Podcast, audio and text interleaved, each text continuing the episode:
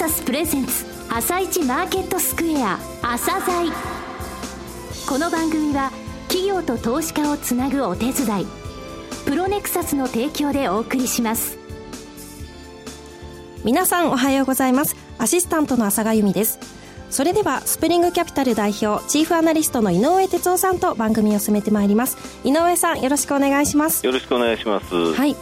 今日も楽しみなゲストをお招きしています今日ご紹介するのは証券コード 8953J リートの日本リテールファンドです。はい日本日本リテールファンドさんですね、これ、あのえー、日本で3番目に上場した、えー、歴史のあるあのリートさんですね、はい、1、2っていうのは同時にですね、えー、オフィスリートが上場して、はい、3番目に、えー、上場したのはこのファリートです、はい、それであの商業リート4つ上場してますがその中で一番資産規模も大きくて、さすが三菱商事とあの UBS だなと思わせるところは多々ありますのでお聞きください。はいわかりました。ここで2月のビッグイベント開催のお知らせです。ラジオ日経、プロネクサス、東京証券取引所共催、J リート各社が集結する J リートファン2016を2月20日土曜日、東京証券取引所で開催します。J リートイベントの決定版、14社の J リートが集結。このイベントに来ればあなたも J リート2。ラジオ日経でもおなじみの桜井英明さん、井上哲夫さん、福永博之さん、武者良二さん、和島秀樹記者などが登壇ということで、井上さんも参加されるんですよね。そうですね、3つ、えー、会場が、はい、あの東証の中でできますが、そのうちの1つに、はい、えー、おりますので、はい、あのお気軽に声かけてください。はい、わかりました。J リートがもっとわかる、好きになる。2月20日土曜日、東京証券取引所で開催する J リートファン2016、ぜひ足を運んでください。参加は無料です。お申し込み、イベント詳細については、ラジオ日経ウェブサイト、J リートファン2016のバナーをクリック、または、おはがきに、住所、氏名、年齢、職業、同伴者を明記の上、郵便番号105-8565、ラジオ日経2月20日 J リートファン2016係へお送りください。ファックスは03-6205-7809、03-6205-7809、締め切りは2月10日水曜日必着です。1000名様に地図入り招待状をお送りします。当選者の発表は招待状の発送をもって返させていただきます。たくさんのご応募お待ちしております。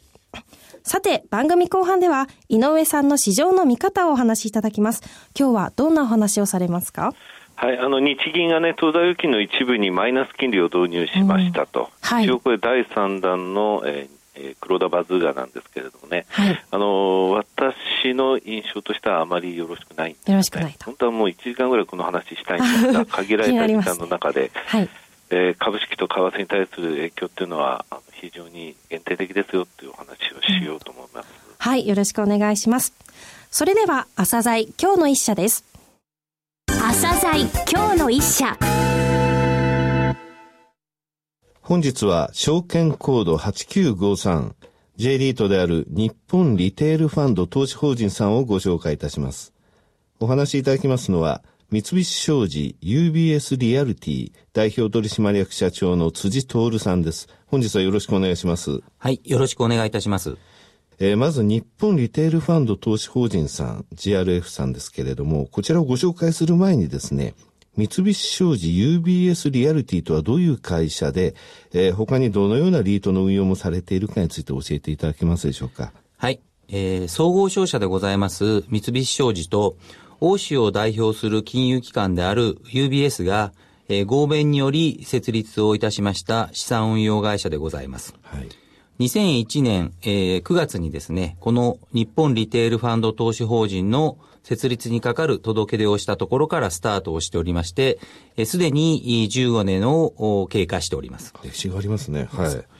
2002年の3月にですね、この日本リテールファンド投資法人を東証に J リートとしてはですね、3番目のリートとして上場をいたしました。うん、えーその後ですね、5年後になりますが、リーマンショックの直前の2007年の10月にですね、物流施設、工場、研究開発施設、インフラ施設等の産業活動の基盤となる不動産に投資をする産業ファンド投資法人を上場させております。はい。そして、えー、昨年の4月ですけれども、MID リート投資法人さんという、まあ、既存のですね、はい、リートさんの運用委託会社の方の株式を65%運用会社として取得をいたしまして、同社のメインスポンサーとなりまして、リートの名称もですね、変えているんですが、MCUBS ミッドシティ投資法人というオフィスのリートもグループのリートとなりました。はい今ですね、この3つのリートの資産合計は昨年の12月末で、約ですけども、1兆2500億円となっておりまして、グループとして、えー、受託資産の、まあ、取得残高はあ、今日本一というところになってございます。そうですね。これあの商業ファンドとしてはこの日本リテールファンド投資法人さん、これ上場としては一番最初ということですよね。はい、はいえー、今お話しいただきました3つのリートのうち、えー、日本リテールファンド投資法人さんですけれども、昨年12月末現在で資産規模が8346億円。えー、非常に大きいですね。はい。リートとしてですね、まあ3番目に上場をしましたという話をさせていただきましたが、あの資産規模でもですね、えー、今52リート全部である中で言うと3番目に大きなリートとなってございます。はい、で、今ですね、商業リートとしては4ファンドが上場しておりますけども、えー、その中でも、まあ、大変大きな規模になっておりまして、2番目、3番目の方と比べましてもですね、はい、大体、あの、3倍近くの、あの、大きさになってございます。そうですね。2番目はフロンティア不動産さんですかね。こちら2800億ぐらいそうですね。3倍ぐらいということですね。はい、うんえー、このリードの特徴とか強み、えー、社長がお考えになるのはどういったところでしょうかね。はい。はい、一番大きな特徴はですね、私どもあの、デベロッパーではない、えー、スポンサーを持っておりますので、はい、えー、そういった意味ではですね、まあ、リートが、あの、いろんなものを、あの、手作りで、えー、自社でやっていくというところが、まあ、大きな、あの、特徴でございます。なるほど。えー、そんな中でですね、うん、あの、商業リートっていうのは大変手がかかる、あの、施設でございまして、テナントを入れ替えたりですね、建物を改修したりということが必要になるんですけども、はい、まあ、我々 JRF を運用してですね、14年を経過しておりますので、まあ、徐々にノウハウを積み上げてまいりまして、今、それが自社に備わってきたというのが、まあ、一番大きなあの特徴でございます。はい。今お話しいただいたデベロッパーではないスポンサー、三菱商事さんですので、はい、三菱商事さんが商業施設を作ってそれをリートに売却するということではなく、はい、えー、独自の立場から今まで培ったノウハウを使ってそれを選んでいくっていうことが独立してできるっていう部分、それを培ってきた15年の歴史っていう部分が強いということですね。すね。はい、はいあの、三菱商事もですね、はい、あの、商業施設の開発は、まあ、はい、あの、一部やるんですけれども、はい、あの、私どもが取得した、あの、資産でいうと、まあ、3分の2近くが外部からの取得資産、とい。うことになってございます。そのオペレーションの背景なんですけれども、まあ、あの、すでにですね、あの、8500億円近い、あの、アセット規模を背景にしてですね、まあ、1000に近い、あの、テナントさんとの、まあ、関係を持っているとい。うことで、はい、まあ、そのテナントの関係を運用会社の方で直にですね、あの、リレーションを取っているということと、はい、まあ、商業施設は、あの、私ども生ものと言っているんですけれども、時間が経つと陳腐化してしまうので、まあ、そういったところを、え自社で回収をしたりするところも備えているというのが特徴になるかと思います。テナントが1000。はい。えー、社内でですね、そういったところをその統括する、じゃあ、あの、組織みたいなのも当然作られているということですかね。はい。はい、あの、他のリートもあるというのもあるんですけども、はい、一級建築士を揃えた、まあ、エンジニアリング統括室それと、はい、まあ、この JRF の、まあ、独自ですけども、ショッピングセンターマネジメント推進部というところを作りまして、はいうん、え商業施設の、まあ、オペレーションのノウハウ、回収のノウハウなどを、まあ、あの、そこに蓄積するようにしてございます。なるほど。はい、人員体制って言いますか、人数も多いですよね。はい。あの、えー、私どもの、に、に、三菱商事 UBS リアルティ本体だけでも100名以上。はい、あの、まあ、関連会社である、えー、MCUBS ミッドシティという先ほど申し上げたオフィスリートの運用会社でも、まあ、20人おりますので、まあ、相当大きなあの運用会社でございます。すね、はいリートの運用会社としては非常に人数をかけているというのがよくわかります。はいうん、先ほど1000にも及ぶテナントというお話がありましたが、これあの、物件の分散もやっぱり効かせてるということでしょうかね。はい。はい、あの、その通りでございまして、えー、今ですね、はい、あの、一番大きな、あの、施設でも、全体のシェアでいうと7.3%を占めてます、はい。うん、で、そういうことですので、数で言ってもまあ100近い分散をしておりますし、はい、え地域的にはですね、い。わゆる東京圏が50%、はい、大阪、名古屋県がまあ40%、それ以外が10%ということで、えー、日本全国に散らばっております。また、うん、あの、資産のタイプというところでもですね、まあ、イオンさんとか伊東洋華堂さんの大きな、あのリ、リージョナルモールと言われるようなものとか、あとはロードサイドの家電量販店、そして、えー、都市部にある表参道の、まあ、えー、ラグジュアリーな、ね、テナントさんが入ったビルとか、はい、まあ、そういったものもすべてあの分散させて取得をしてございます。表参道のビルって何ビルって言いましたっけ？えー、ジャイルと申します。はい。はい、あの、G ビル。そうですね。あの、はい、G ビルというブランドでですね、はい、あの、都市部のビルを、専門店ビルを展開しているんですけども、はい、そちらの G というのが、このジャイルというのの頭文字を使わせていただいてます。えー、G ビル展開って言いますけど、いろいろなところにもうありますね。G ビルどこどこ、G ビルどこどこって、あの、えー、このリートの物件見てみますとね。はい。はい、特にですね、ジャイルのところは、お向かいの、まあ、G ビル01もありますし、キディランドさんが入ってる、はい、あそちらが G, G ビル01ですね、はい。で、もう一つ G ビル02というのもございまして、その交差点そのものの3つの角を私どもが、あの、資産として所有してます。東京圏50%、はいえー、大阪、名古屋圏で40%。はい。あとその他ですね、仙台等もございますもんね。仙台は、あの、直近買わせていただきました。はい、昨年12月、ね、そうですね。はい。都市部の方の物件を買いましたですね。うん、あの、この、今93、100近いというお話がありました。この物件、テナントもですね、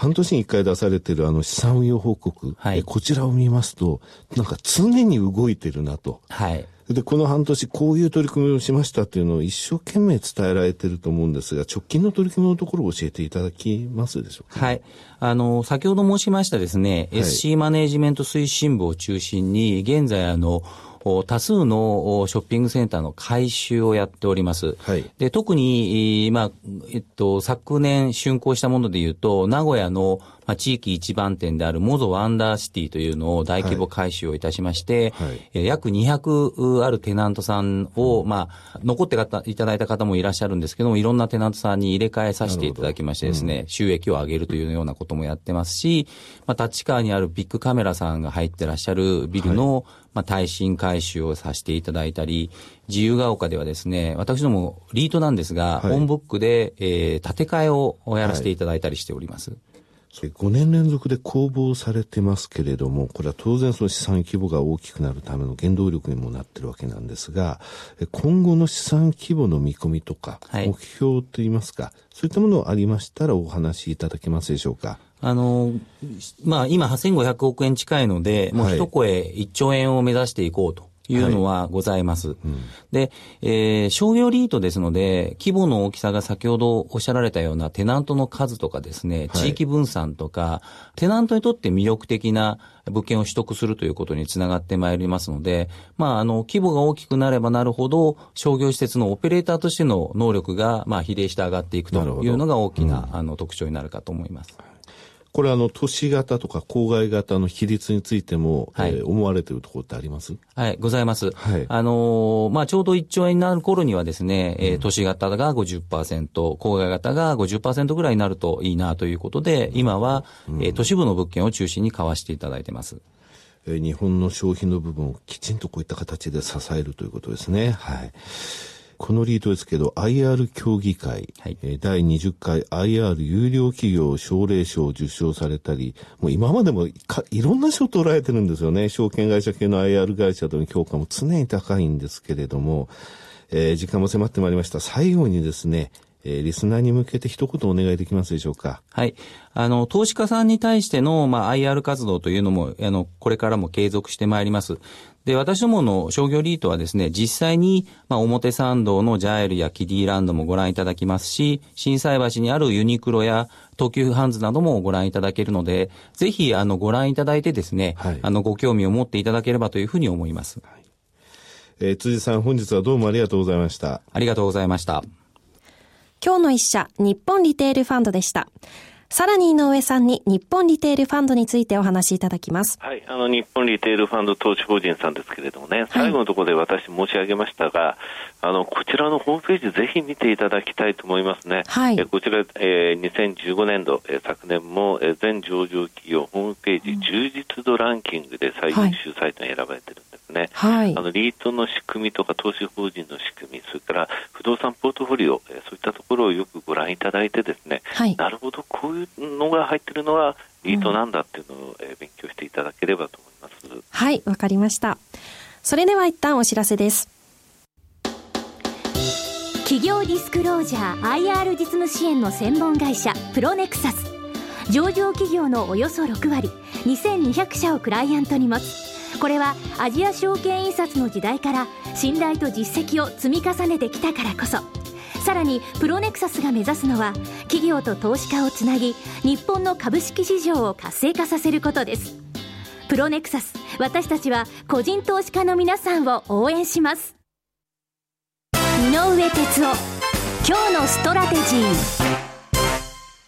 それでは井上さん、後半の解説もよろしくお願いします。はい、えー、3回目の日銀のですね、緩和ですね。はいえー、ただ、量的質的金融緩和っていうのがお題目になってて、うん。はい、2回目の時はこの量的質的金融緩和の拡大、そうですね、3回目はマイナス金利付き量的質的金融緩和の導入、はい、どこが量的なんでしょうね、これね、量的質的金融緩和っていうのをあの頭に、えー、掲げちゃうんですけれども、これ、量的なことではないですよね、実際ね。はい、え今回、当座預金を3つに分けて、その一部にマイナス0.1%金利を導入。つまり銀行が皆さんの預金の一定額をちゃんと積まなきゃいけない。日銀ね、はい、それを超える分を積んでいるところに対しては、今まで0.1%の金利を上げてたわけなんですよ。はい、となると、日銀は銀行から国債を買いますと、はい、そうしますと、そのお金が金融機関に入って、金融機関はそれを日銀に積んで0.1%利子をもらってっていうのをやっていたんですけれども、はい、今回、えー、結局、ここの部分の、えー、金利を触っただけなんですね。はい、となると、1回目、2回目の時っていうのは、どういうものを投資対象としてどれぐらい買うんだっていうのを出してきたわけですよ。はい、ETF を3兆円しますとか、債を8兆円。そ、ね、の時 GPIF も2回目の時は株式を比率として上げますと、